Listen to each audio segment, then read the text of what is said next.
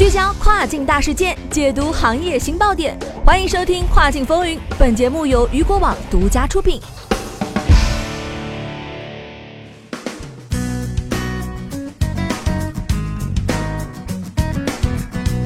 各位好，欢迎大家在每个工作日中午的十二点继续锁定到雨果调频，这里是正在为您播出的《跨境风云》，我是大熊。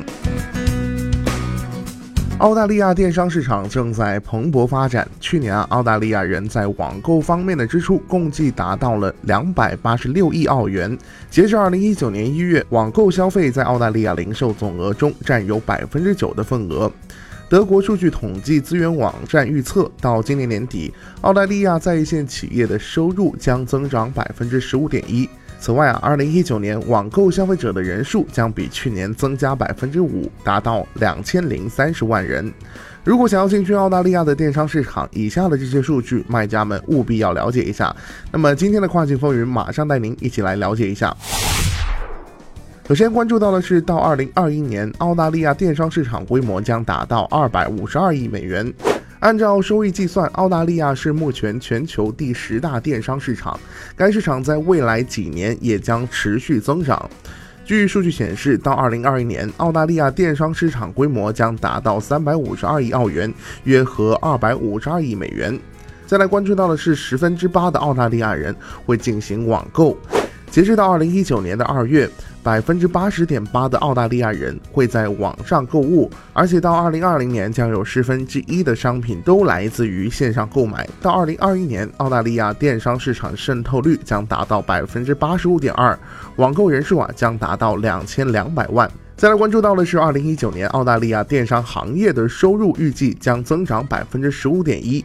据数据显示，尽管今年澳大利亚电商行业的收入预计将增长百分之十五点一，但未来这一增速将会放缓，到二零二一年，收入增长率将降至百分之七点四。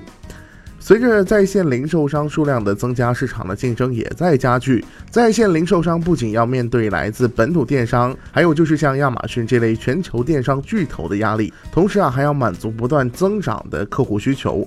因此啊，虽然网购者的数量正在不断的增长，但不断上升的运营成本将使这在线零售商的收入增长受到抑制。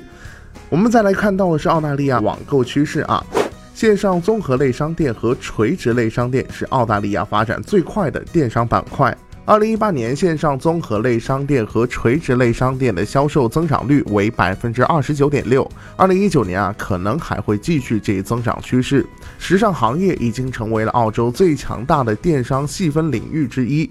根据最近的网购数据来看，它似乎有放缓的迹象。随着在线时尚行业的竞争日趋激烈，超过百分之三十的美妆和时尚类消费者只有在促销活动或特价优惠时才会选择购。买，再来看到的就是第三方移动支付和在线支付越来越受欢迎。目前，百分之四十七的澳大利亚消费者会使用信用卡网购，百分之二十九的消费者使用 PayPal 等支付服务。虽然目前呈现的是这样的趋势，但使用像 PayPal、支付宝、Amazon Pay 这类的电子钱包将会是未来的支付趋势。到二零二三年，大约有百分之三十七的在线支付将通过电子钱包。另外，先买后付的模式也是越来越受到澳大利亚消费者的欢迎。去年，百分之七点七的商品是通过先买后付的方式在线上购买的。电商卖家应该同时支持信用卡和像 PayPal 和 Afterpay 这样的第三方支付方式。除开货到付款，仍有相当多的澳大利亚人会继续选择银行转账的在线支付方式。再来关注到的就是二零一八年澳大利亚网购者平均每人收到二点三个包裹。随着澳大利亚人花在网购上的时间越来越多，他们的购物频率也就越来越高。二零一七年啊，澳大利亚消费者每人平均收到一点九个包裹，而到了二零一八年，每人平均收到的包裹数量增加了百分之二十一，达到了二点三个。这个数字到二零一九年底很有可能再次会增加。接下来再来关注到的是澳大利亚人开始热衷黑五网一大促。去年澳大利亚电商销售在黑五和网一期间增长了百分之二十八，这两个大促已经成为了澳大利亚每年最大的网购黄金周。这一数据表明，澳大利亚人也热衷于在大促时剁手，购买那些比平时更便宜的产品。人们甚至开始会选择在网上来购买季节性的商品。与二零一七年相比，去年十二月澳大利亚在线购买食品和酒类的消费者增长了百分之四十一。折扣和促促销优惠正成为电商卖家推动销售的关键。采用有效的折扣策略和顾客忠诚度计划，将能够带来更好的购物体验，提高客户满意度。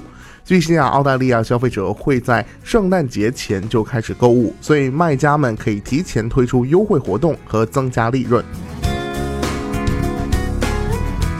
好的，聚焦大事件，解读新爆点。以上就是今天雨果电台为您梳理到最新一期的跨境风云。想了解更多跨境电商资讯，您还可以持续关注雨果 App 推送的最新消息。我是大熊，我们下期再见，拜拜。